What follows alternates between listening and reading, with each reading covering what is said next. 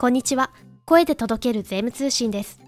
この番組は、週刊税務通信を発行している株式会社税務研究会が、税制改正の動向、1週間分の税務会計ニュースなど、週のトピックスをお届けしています。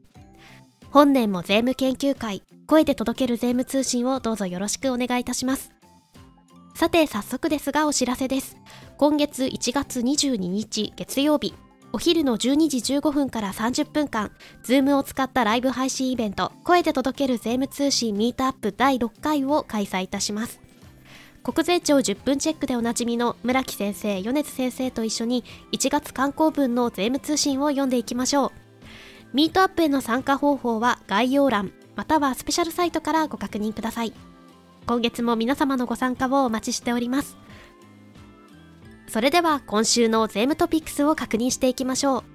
2024年1月8日発行の週刊税務通信記事の見出しです。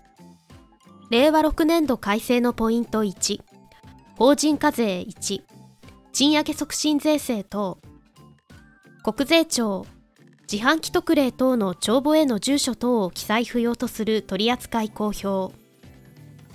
令和6年度改正令和6年分所得税、住民税の減税事務の概要を商法。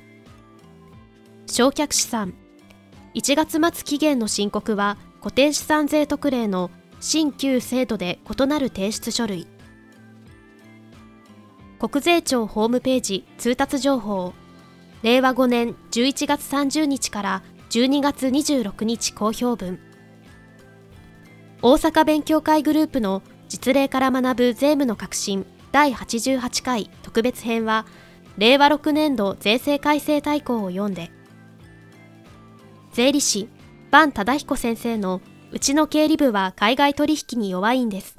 第43回は国際的租税回避かどうかは計算式で決まる。最高裁判決から。芝の大門軍団によるタックス奮闘第136回は不動産管理会社が行うインボイス関係取引について消費税。ショーウィンドウは離脱時の申告方法の違い。株式譲渡益と給与所得者の申告不要。新たなマンション評価と賃貸併用住宅。電子取引の検索機能と取引先。可能額と所得税徴収高計算書。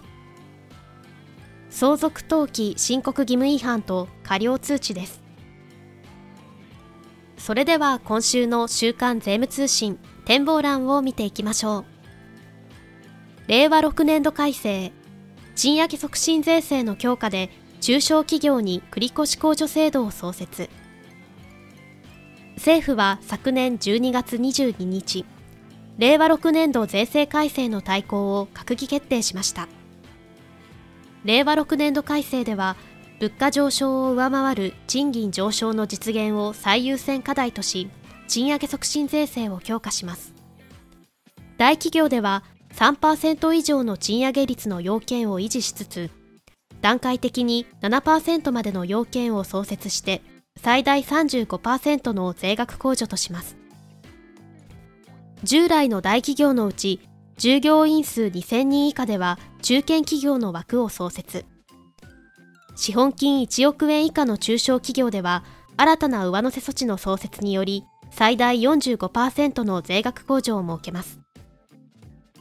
赤字の中小企業もインセンティブとなるよう繰越控除制度の創設で賃上げ実現の環境を後押しします。国税庁令和6年度改正のインボイス自販機特例等の住所等記載を不要とする記載例示す国税庁は昨年12月22日インボイス制度の自動販売機特例等における帳簿への住所等の記載を不要とする取り扱いを公表しました。住所等の記載不要を指定する国税庁告示の改正前に先行的に納税者の負担軽減を図ります。令和6年の定額減税。平成10年以来26年ぶりの実施に伴い源泉実務に影響。令和6年度改正では納税者と配偶者を含む扶養親族1人につき令和6年分の所得税3万円。令和6年分の個人住民税1万円の減税を実施へ。